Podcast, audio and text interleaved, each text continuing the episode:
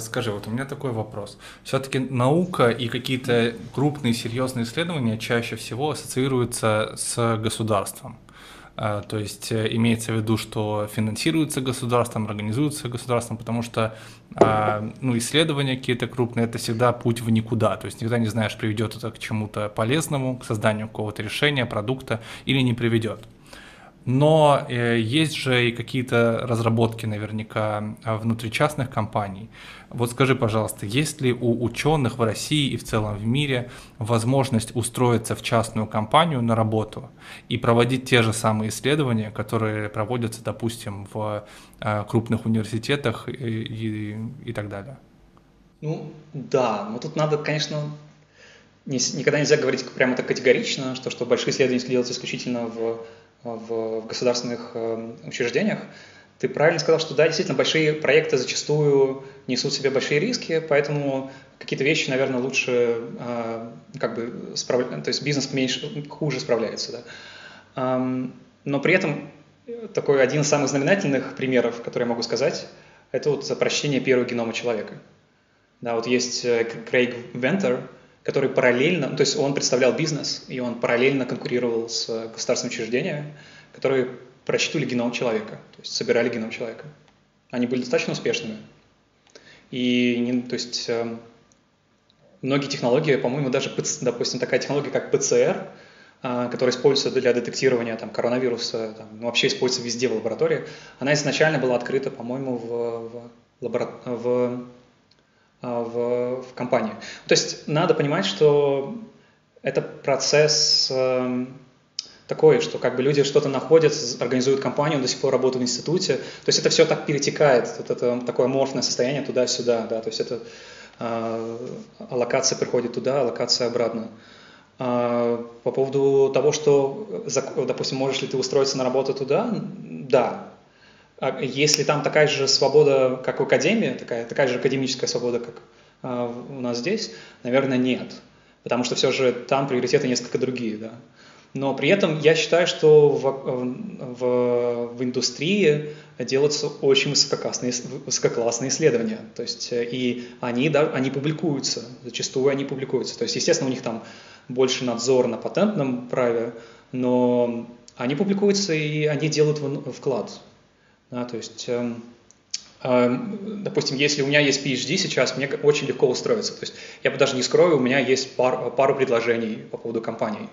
Но я пока себя все же чувствую, что я хочу продолжить в стезе ученого, то есть в этой колее, а потом посмотрим. Мне пока мне это очень нравится, я хочу все же продолжить в этом направлении. А вот у меня вопрос про зарплаты ученых в России. Из да. чего, вот, в принципе, складывается оплата труда ученого? Ну, это не только России, России, не только России, России касается, а в целом вот э, у ученого из чего складывается зарплата. Почему вопрос? Просто есть информация, что там есть какая-то грантовая часть в зависимости от исследований, которые проводятся. О, да, ну то есть эм, давайте так, то есть про Россию, наверное, сейчас я мало могу сказать, э, потому что все же там э, все сильно сейчас меняется, и я не работаю в этой системе сейчас, я не знаю точно. Но РФФИ была хорошая идея, скажем так. Что такое Ну ладно. Российский фонд фундаментальных исследований. А, его недавно слили с другим фондом, и тут э, на самом деле... А чем он занимался? Дальше.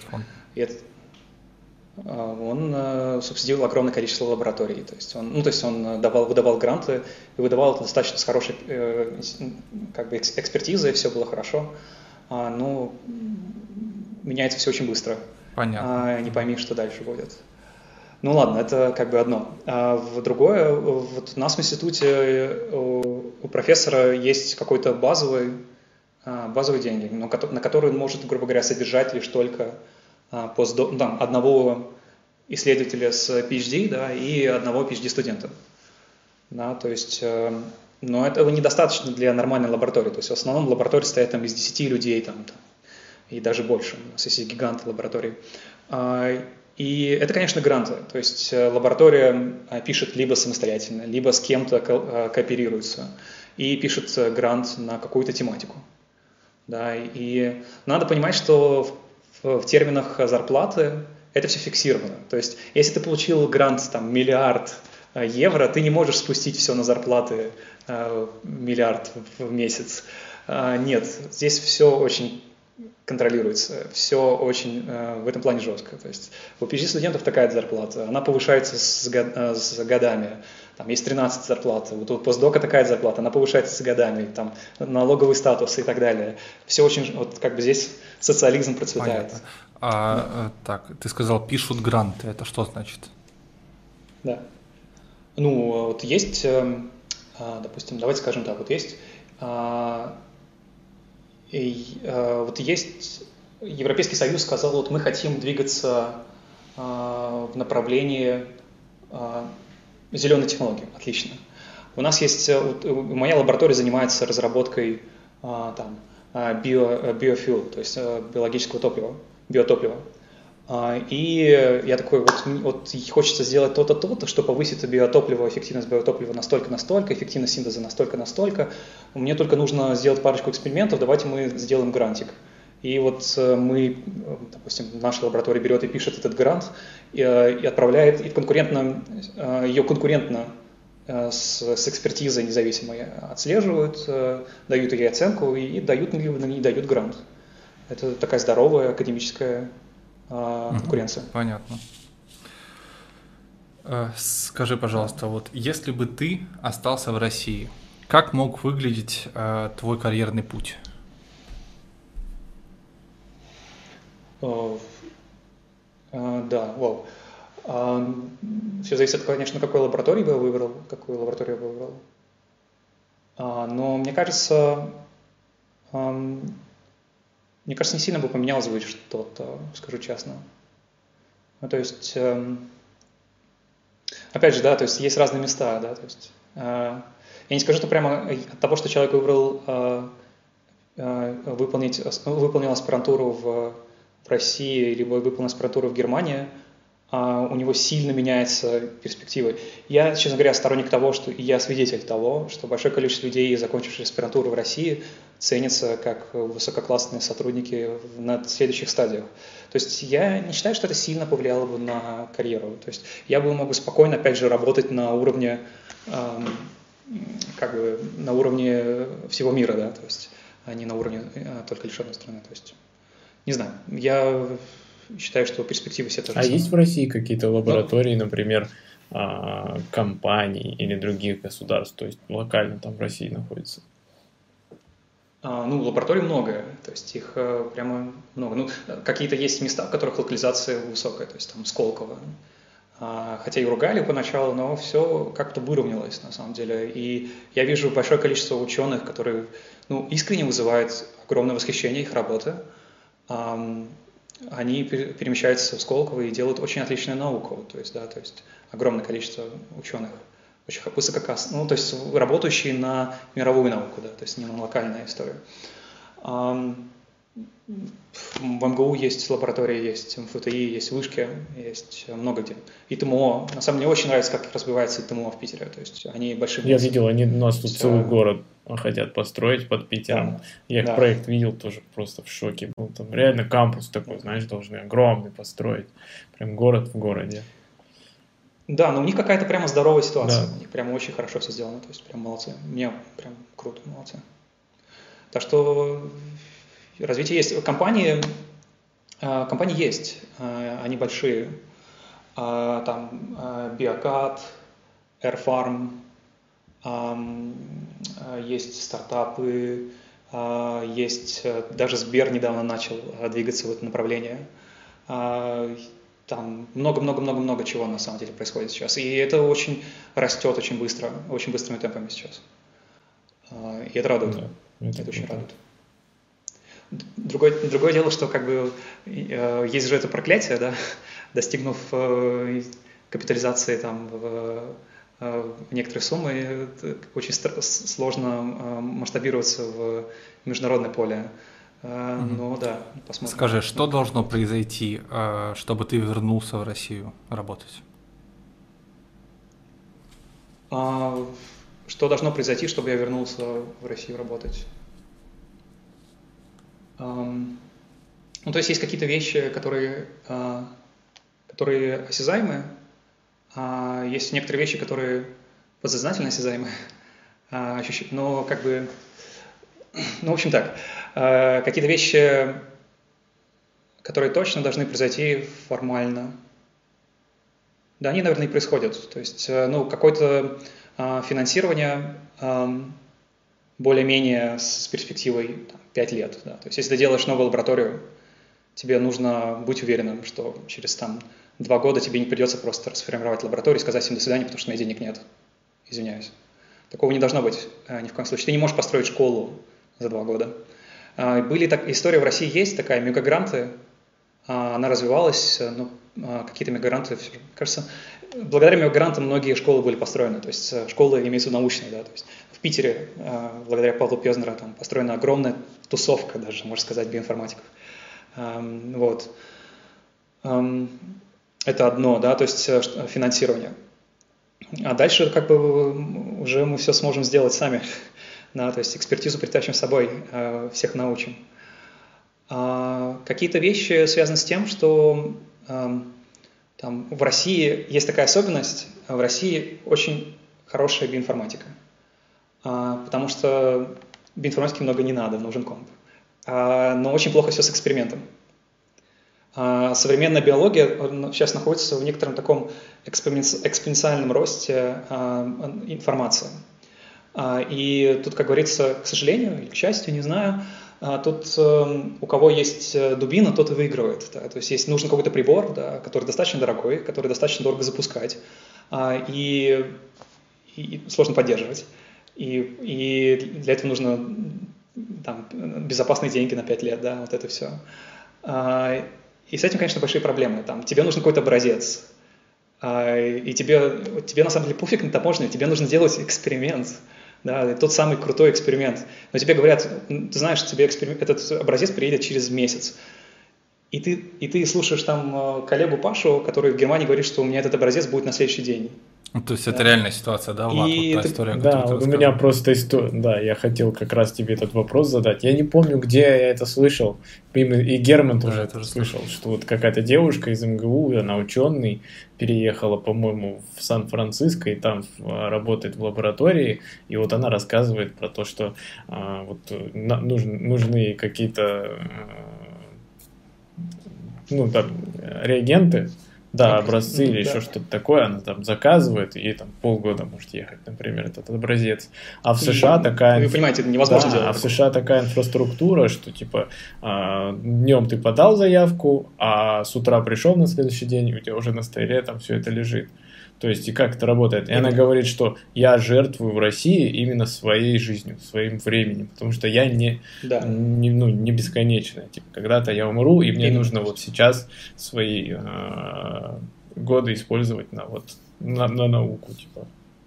Ну да, самое дорогое это время, но и другое, конечно, человек жертвует экспертизой. Да? Надо понимать, что э, сейчас настолько все переплетено, что, скорее всего, делает, ты делаешь эксперимент, кто-то другой в другом конце мира делает этот эксперимент. А теперь представь себе, что там лаборатория в Германии делает этот эксперимент, Германия в России, и тут как бы что? Вот, и что? Да? То есть месяц ждать. То есть э, были какие-то абсолютно неприятные законы, федеральные законы там, о закупках, которые просто заблокировали науку за какое, на какое-то время. Это, конечно, ну, сугубо ужасно. Да? То есть экспериментальная наука должна развиваться. То есть без нее никак. То есть, э, но как это... То есть назовем это инфраструктурная проблема. Да? То есть это огромная проблема, надеюсь, как-то как это будет решаться в скором времени.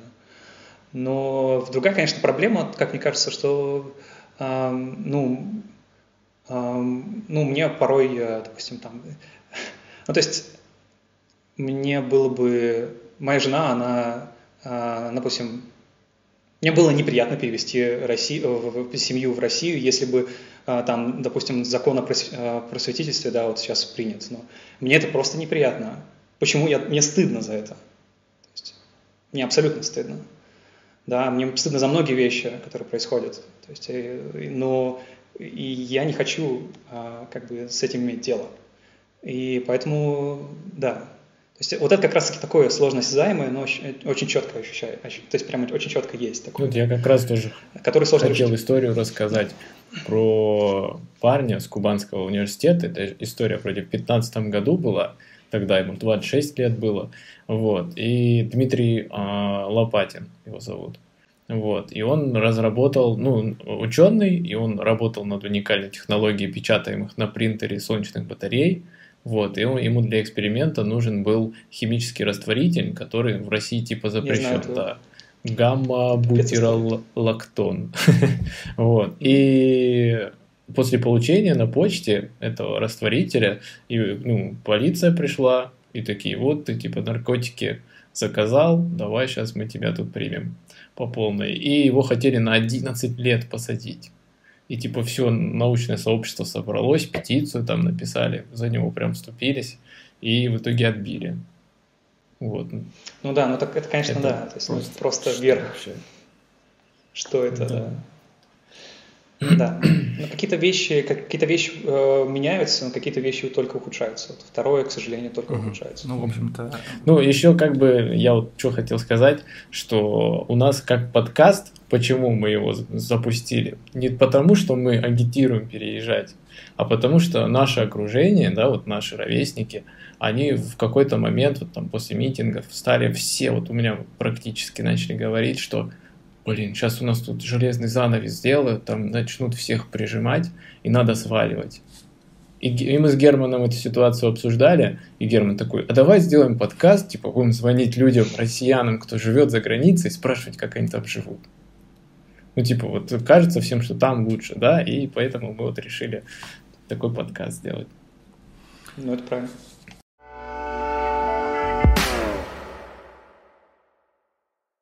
Вопрос еще такой, смотри, вот в той сфере, в которой ты практикуешь, а, есть ли какие-то русские а, ученые, которые прям глыбы в этой сфере, то есть с ними считаются, на них ссылаются, их исследования реально вызывают там какой-то э, повышенный интерес в профессиональной среде.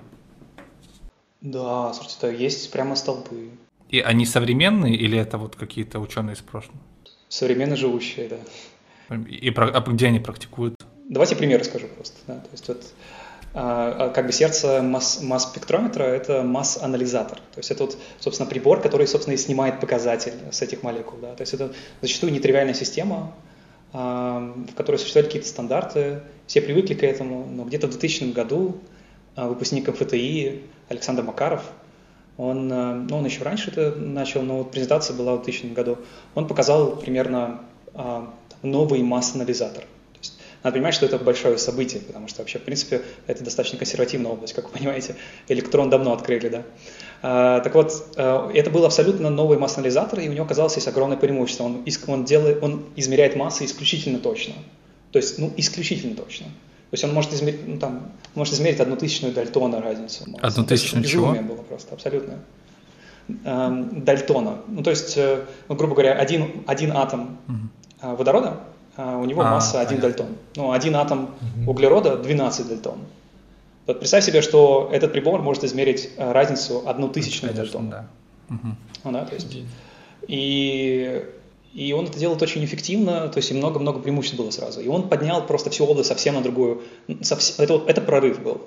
И потом это э, запаковали в, в, компа- э, компания Thermo Fisher взяла все это дело и сделали прибор, который, вот если пойти в лабораторию, у нас там половина приборов, вот это, собственно, э, приборы, которые были сделаны благодаря на основе разработки Александра Макарова. Он сейчас работает в Бремени, в, в Германии. Бремен такая столица масс-спектрометров, научная столица в Германии. И да, собственно, это прям вот э, человек, с которым точно считается. То есть это прям большой ученый. То есть э, есть большое количество других ученых, на самом деле. А, один из примеров. То есть у нас очень сильно развита как бы и физическая область, и у нас есть аналитики хорошие. То есть это в России, ну, то есть да. Это мне напомнило поговорку, что типа, если хочешь делать что-то одно и супер крутое, какого нигде нет, позови русских и они сделают. Да, да, да. Если, но если ты хочешь, ну там вторая же да, часть. Если, хо- если хочешь э, сделать массовый продукт, которым будут все пользоваться, позови американцев. Нет, нет, нет. Иди, иди О, кому нет, угодно, нет. только не к русским. Вот так там было. А, ладно, ладно. Да. Ну, значит, я да, что-то такое похожее да. читал. Не-не, все верно. Это я на самом деле согласен с этим. Это прямо очень верно. Так, а, а так, вообще, а вообще вот дальше? на профессионал, я просто видел какой-то твой ролик, где ты выступал э, на русскоязычную публику, какой-то доклад э, делал. Да. Я подумал, может быть, ты участвуешь в других каких-то конференциях уже в качестве слушателя. И бывают ли на таких конференциях русские, которые презентуют какие-то свои открытия, поднимают какие-то вопросы важные? Слушайте, тут как бы надо понимать, что то есть, э, русские ученые абсолютно хорошо интегрируются. То есть не то, что русские ученые вау. Да? То есть я один раз приехал на конференцию и встретил девушку, которая была из моей школы. А где конференция была? такой, такой, э, она была в Сент-Луисе, то есть в США. То есть я такой, круто. Такой, вообще. Она, такая, она, так, она мы такие все знакомились, она такая, из 33-й. Я такой, офигеть. Как так? Да. Так что, я не знаю, мне кажется, тут... Э, а, да, на той же конференции надо понимать, это, это, это стоит рассказать. То есть, эм, когда Советский Союз развалился, естественно, большое количество ученых либо в бизнес уходят, да, чтобы кормить семью, э, либо уезжают, либо как-то сводят концы с концами. А те, которые уезжали, и уехали много. То есть это прям была такая первая большая волна. И э, когда они осознали, э, какое количество людей уехала, э, они, э, там есть такая конференция большая в нашей области, называется ASMS, American Society of Mass Spectrometry, то есть масс-спектрометрическая наша тематика область. И там есть э, такой русский клуб, такая традиция, видимо, когда они осознали, что их много на этой конференции, они решили, и эта конференция происходит каждый год там, в разных городах Америки, и они решили сделать несколько правил. Ну, во-первых, они, они избрали президента. Это, это один из э, участников клуба, и этот президент, у него есть обязанности. Обязанности, какие у него есть обязанности? Первое, ему нужно носить с собой ноты, то есть ему нужно перевозить ноты, там, э, которые, сейчас э, я скажу. Второе, ему нужно будет организовать бассейн. То есть в том городе, где будет проходить, проходить конференция, нужно найти бассейн, в котором можно будет играть в водное Нормально. поло. Прикольно. И, в общем, и там была... И идея заключается в том, что на пос, последний день конференции там очень часто, по-моему, была такая история, что МФТИ против МГУ, как-то так. Или, ну, в общем, там было две команды. И они, э, и они играли водное поло. После водного пола они находили рояль, или там и пианино, ну что попадалось под руку. И при, привозили еду с собой, там вот прямо реально сало, водка, в общем, все как надо. То есть прямо...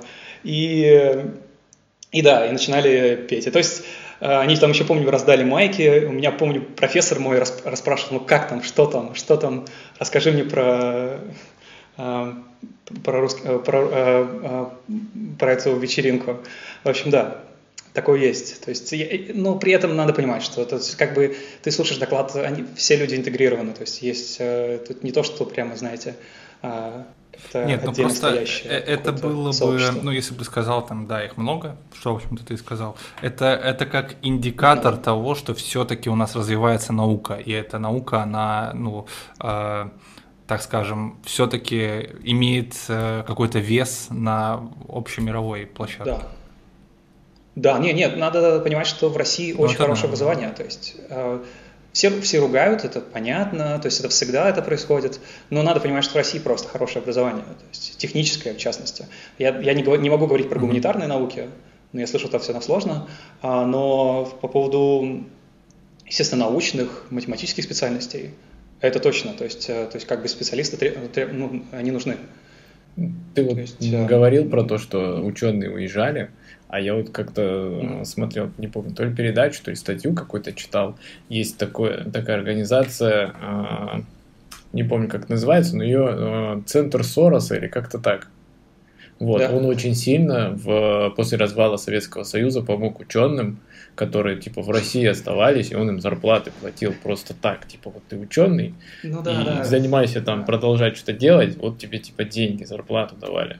Причем, ну, гранты, да, да, не простую, как вот по сред, средней там по России была зарплата, а хорошие деньги. Да, тут, тут очень интересная история э, про Сороса. То есть там еще была такая, расскажу, они еще выпускали журнал Соровский образовательный журнал, в который до сих пор я э, захожу в архив. Это журнал был, у него было несколько выпусков в 2000-х годах, то есть, но они выпустили огромное количество э, на русском языке журнала, которые просто великолепные, то есть просто доступным языком рассказывают о, о том, что сейчас делает наука, разные области. Это просто совершенство. Действительно, вот этот архив, он прекрасен. А, то есть сайт сам не существует, но архив существует. Так вот, эм, э, да, и Сорос действительно, они, выплач... они давали гранты, но, как мне кажется, сейчас, когда употребляют слово Сорос, да, да это вот постоянно ну да, мы это все супер понимаем. Да? Это ужасно. в России сделали. Супер да. негатив, да, да. И что... Но при этом... Ну, потом даже как бы а, вот все говорят, что Сорос там хочет Россию развалить, там, что он там перевороты делает. Слушайте, это, конечно, все фигня, вот. Но что самое крутое, вот что это все а, сметает все эти придумки, то, что Россия в тот момент, ну, уже там ближе к 2000-м, они дали вот этому фонду Сороса какую-то там награду или медаль, или что-то такое за спасение российской э, науки, да. Слушайте, я просто скажу сейчас, ну, извините, ну, история, которую прям недавно, ну, Зимин. Да. А под... Ну, вот династия, вот, вот что? А что, что за история? Расскажите, я чуть не в курсе. И, и вот, Зимин э, э, как бы, я не знаю точно, но он отошел от дел э, Билайна. А Зимин, он, у него, как понимаю, у него техническое э, специ... ну, у него техническое образование, он понимает, что такое наука, как она действует и так далее. И он э, организовал э, э, учреждение под названием «Династия», где они э, делали огромное количество... Они, во-первых, помогали организовывать события, э, встреч ученых, там, бизнеса и так далее. Они переводили книжки, которые до сих пор прекрасны. Ну, то есть до сих пор они есть на прилавках, их покупают, и они прекрасны. А, там, они распространяли науку, они а, делали а, там, для преподавателей встречи династия, они делали вот эта школа э, молекулярно-теоретическая биология для школьников, как раз-таки в 11-10 классе. Попробуй сделать науку в течение месяца и пойми, нужно тебе это или нет. Да, то есть это было все в России, то есть это все было в России, это было в, в там, Подмосковье, все эти школы. А сейчас эта школа полностью переехала а, в, Европу, там Польша, Барс, Барселона, ну, то есть Испания. Почему? Потому что если там завтра их признают еще раз каким-нибудь там иностранным чем-то там, не хочется. А мне сты... вот, и, и, и тут, понимаете, да, вот это как раз-таки вот эта волна, которую ты чувствуешь, что как бы мы обсуждаем инфраструктуру, да, это как бы такие проблемы, то, что у нас течет дно, да, у корабля. Это большая проблема, надо закрывать ее. Но у нас там цунами на нас накрывает, что у нас тут, меня завтра могут признать уже физическое лицо иностранным агентом. То есть что? Я завтра закажу реагент, меня могут на 10 лет посадить. Что? Как бы вы что? Ну вот э, Короче, люди, знания есть, а условий, э, условий да. не так много, как хотелось бы. Да. Ясно. Да. Влад?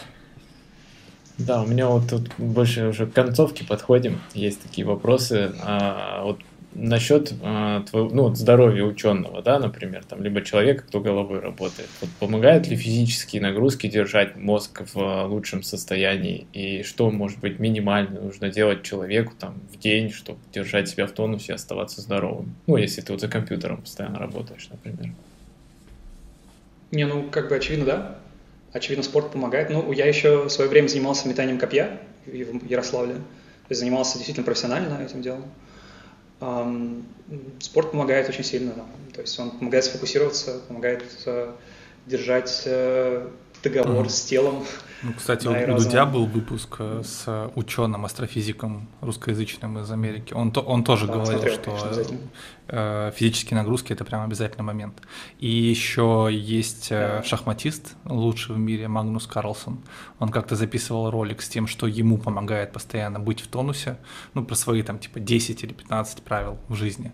И одно из правил было это да. регулярные физические нагрузки. Поэтому здесь 100% надо нагружать себя физически. Ну, это для каждого человека индивидуально, ну, или вот есть какой-то там стандарт, не знаю, там 5 километров в день пройти, или что-нибудь такое? Не, я не любитель этих рецептов. А, конечно, это, мне кажется, каждому индивидуально, каждому что-то. Но я такой вот, то есть э, в какое-то время мы играли в фрисби в институте на поле футбольном. Это было очень приятно, то есть э, в неделю встречались вместе. Но так обычно это бассейн. Сейчас, к сожалению, не могу ходить в этот бассейн. Это а у вас там все до сих пор закрыто прям, да, по полной? Ну, бассейн, да. Можно, наверное, можно плавать, не вылезая, не, не задыхая, но нет. Нет, к сожалению, все закрыто. Влад, да, Влад я жестко. помню. Ну, бег... У меня год замкнулся уже. Не, помнишь, как я в бассейн не хожу. Да, помню, что когда да. был ковид, а, ты говорил, что типа не в тренажерку ходить нельзя, но единственное только в бассейн, потому что там хлорка в воздухе. Как ты считаешь, что это помогает продезинфицировать воздух или нет? Да и воду не ну, особо. Точно да. Точно, да, но как бы, ну, по-моему, есть лучше, есть э, там воду, по-моему, через ультрафиолетовые лампы проводят, ну, то есть как-то, да. по-моему, есть а, более понятно. совершенный способ. Ну, просто моя, моя жена, она еще, она в свое время э, профессионально готовилась к плаванию, то есть она училась этому, она меня, в общем, учила плавать на самом mm-hmm. деле. Все эти развороты в воде, вот это все, э, mm-hmm. я учился у нее. Прикольно. А, я вообще вот э, слышал такую тему, что программисты, либо люди, которые вот так с компом работают частенько, они вот больше как-то за бассейн, знаешь, что все топят за бассейн. Мне кажется, это вообще бассейн это офигенная вещь, что ты не просто ходишь там и только нижнюю часть тела развиваешь, но у тебя еще и руки работают, да. все тело, спина, все время все в тонусе. Слушай, и вода как-то успокаивает, да? да? То есть, и ты, знаю, и ты можешь, прям... тебе задачу какую-то надо решить, там, да, по программированию, например. У тебя в голове крутится, крутится она, знаешь, как в душе, когда моешься. И вот э, в бассейне почему-то самые нормальные идеи приходят. У меня так бывало. Ну да, но только главное, главное не врезать. В бортик. Ну, ну да. в бортик либо Ну, не знаю, вот я как-то тоже пытался плавать, и, честно говоря, это настолько вот как-то скучно, мне как-то очень рутинная деятельность такая. Да, ну тут, знаешь, мне, мне помогло то, что это у нас командная деятельность была. То есть э, мы с друзьями там с, походим, то есть потом идем куда-нибудь. То есть, то, есть положительное подкрепление, мы идем там в ресторан. Там. Фастфудом да. зарядиться ну, после спорта. И, и в бассейне ты можешь, типа, размеренно продышаться. Типа вот у тебя стресс да. Да, какой-то, и ты в бассейне дышишь, дышишь, дышишь, и это отпускает прям хорошо. Не, ну еще бег, конечно. То есть, ну, бег, э, ну, сейчас, конечно, бег спасает. Ну, то есть, э, велосипед Кардио, бег. наверное, да, в целом. То есть, ну, тут, ну, да, так, я, да. То есть, у нас велосипед есть, да, тут велосипед – это а, средство. А, то есть, там, на работу, с работы – это велосипед. Это, кстати, очень круто, мне очень всегда нравилось. Я, я жил где-то там в 30 минутах езды на велосипеде, я переехал гораздо ближе к институту, вот я на самом деле горю за А, кстати, вот э, ну, а, велосипед, это этого, понятно, да. это замечательная штука, но есть два вопроса. Первый вопрос, используют ли велосипед зимой? И да. второй вопрос, да. да. Ну, ты зима а, такая. Не такая, как у нас, да? То есть... Угу. Нет, тут снег выпадает, это как бы, ну, тут как А бы, второй ну, вопрос, ну, помнишь, мы, мы обсуждали, душевые в лабе есть. Они называются еще порой... Э, То есть можно да, они вот есть. хорошенько... Они есть. Это, это просто кстати, топ. Очень круто. Вот если это бы везде, где там все точки, где, которые я посещаю в городе, э, содержали бы душевые, то я бы только на велике перемещался, честно говоря. Да, я, да, это правильный вопрос, это хорошо, да. Так. Мы же с тобой, помнишь, а, когда говорили, ну, в прошлом подкасте про Мюнхен тоже, что там типа 2 сантиметра снега выпадает, и у них там Армагеддон, там поезда останавливаются вообще. А в России такие, блин, снежок пошел, чуть-чуть покапал там. Да. У нас даже снегоуборочные машины не выйдут такое на 2 сантиметра. Влад. Да. Вот, да, у, меня вопрос еще по поводу... Да. А, слушайте, сорян, я просто скажу, но тут как бы здесь горы близко, то есть здесь 20-30 минут, и ты Там в настоящий снег. И это... И там прям круто, то есть там прям очень круто. То есть э, я тут э, один раз э, там друзей и жену вывез поездить, ну, классикой. Мне приходится называть классикой, мы это просто называем кататься на лыжах, да, но, но они все сказали, что это скучно, надо с гор. В общем, да, так что, ну, тут, конечно, очень круто. Я научился ездить э, через боль, но таки научился. Это, через боль с, с гор кататься да, научился Точно. или классикой? А. Да, я помню, меня, меня никто не учил, как бы, все, давай, Спарта. А, и как-то научился, это Понятно. было круто. Друзья, спасибо за просмотр. Другие ролики с этим интересным гостем вы найдете на нашем YouTube-канале – и не забывайте ставить лайки и обязательно подписываться.